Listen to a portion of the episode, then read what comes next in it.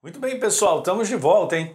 Nós vamos aí terminando esses programas falando sobre a perfeita justiça. E, gente, olha só, deixa eu te falar. Isso aí, esse é um material muito rico que você pode pegar embaixo aí no link aí embaixo. Tem uma descrição aí para você ir lá ver essa série inteira que eu conversei sobre a real identidade porque também fala sobre esse assunto. E aí você vai assistindo, né? É uma série de mensagens para você se fortalecer e se fundamentar nessa obra de Jesus, a perfeita justiça. Estou usando o texto base de Romanos, capítulo 4, no verso 24. Nós que cremos naquele que ressuscitou dentre os mortos a Jesus, nosso Senhor, o qual foi entregue por causa das nossas transgressões e ressuscitou para a nossa justificação. Então, eu não serei, olha que legal, justificados, pois mediante a fé. Você creu na obra de Jesus, você foi justificado. Você não será, não vou chegar um dia a ser justificado quando eu chegar na casa do meu Pai Celestial. Não, não, é agora. Pela obra de Jesus. Então nós temos paz com Deus por meio do nosso Senhor. 2 Coríntios, que capítulo, né? No capítulo 5, lá, 21, está escrito isso aí, ó. Aquele que não conheceu o pecado, Deus o fez pecado por nós, para que nele em Jesus fôssemos feito a sua justiça. Não posso deixar de dar essa definição. O que é a justiça de Deus? É justamente isso, é a manifestação da sua graça na substituição na cruz do Calvário através do seu Filho, destruindo para sempre o poder do pecado que nos afastava de Deus numa condenação eterna, porque a nossa natureza era das trevas. Meu Deus. Então, algumas verdades sobre ser justiça de Deus, eu comentei a primeira, ser justiça de Deus é a vestimenta da nova criatura, lembra? Daquilo que a gente passou aí no capítulo, na, na, nos vídeos anteriores. A segunda verdade é que o que fortalece a vestimenta da justiça é a renovação da mente com a palavra todos os dias, levantando a consciência de quem nós somos, quem Deus é na nossa vida, a obra que Ele fez. Okay? E a terceira verdade sobre ser justiça de Deus, ser justiça de Deus não depende do que o homem faz. Se a gente está tentando ganhar uh, algum crédito com Deus por várias coisas que, que a gente está fazendo no esforço próprio, saia fora disso. Porque até mesmo a nossa transformação é uma transformação operada pelo poder dele, pela palavra dele na nossa vida. Nós nos entregamos a ele. Então ele vai transformando eu e você a cada dia. Nós somos transformados de glória em glória, mas não é esforço próprio. Então, ser justiça de Deus não é porque eu me esforcei para isso, é porque eu recebi com o coração aberto a obra de Jesus na cruz do Calvário. Legal? Quarta verdade: ser justiça de Deus não é um sentimento de ser justo. Cuidado, hein?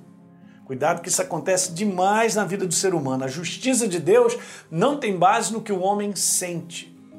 E agora eu te mostro algo legal que prova que nós somos a justiça por esse versículo. Romanos 8,16 diz que o próprio Espírito Santo testifica. Ele testemunha com o nosso espírito que somos filhos de Deus. Se somos filhos, nós fomos justificados. Então não é um sentimento que você tem. Não é uma coisa, um sentimento humano, não é algo é, meramente humano, é algo do seu espírito. Lá dentro de você, você tem certeza que você é uma nova criatura?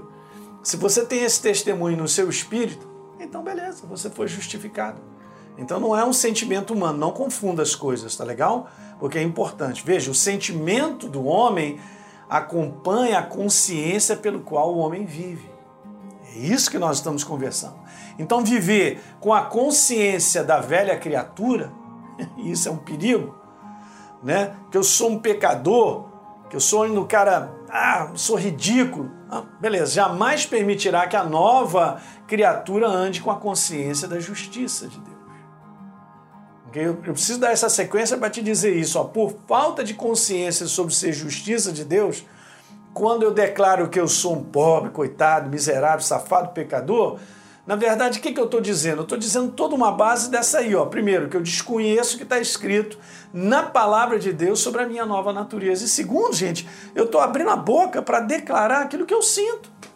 Porque é parecido com o que eu sinto. Cara, mas olha só, não valoriza o que você sente. Valorize o que você é. Vou repetir isso. Não valoriza o que você sente. Valorize o que você é por consciência disso. pela obra que Jesus fez na cruz do Calvário. És uma nova criatura, justificado pelo sangue do Cordeiro, sou filho legal de Deus, legítimo, legítimo, né? que mais?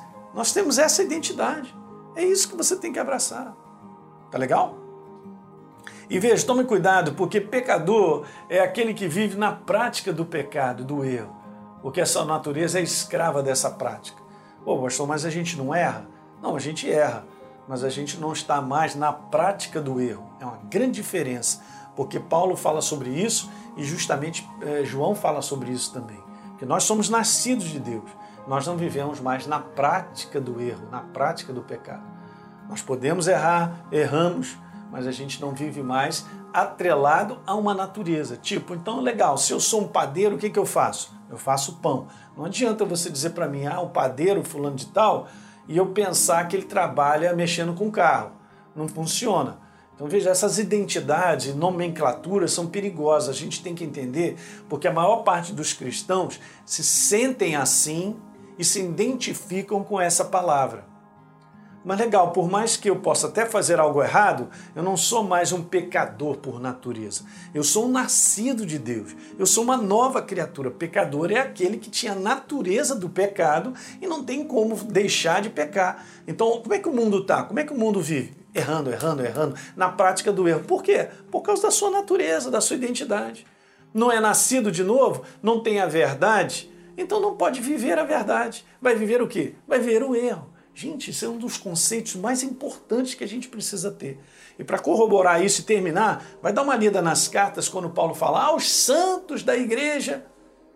Né? Paulo não fala aos pecadores da igreja, aos santos, que foram santificados, que foram transformados pela obra de Jesus. Não tome cuidado com o que você sente, porque senão a gente vai tomar essa identidade. Mas a minha natureza já mudou, eu não estou mais classificado nessa identidade. Tá certo? Deu para entender isso? Preste atenção bem no que eu falei, porque é importante. Vai dar uma lida lá em 1 João capítulo 3, no verso 9. Ok, gente? É isso aí. Dá um like aí no nosso programa, se inscreve aí no nosso canal caso você não tenha se inscrito e, por favor, deixe um comentário que é importante para todos nós. Um grande abraço.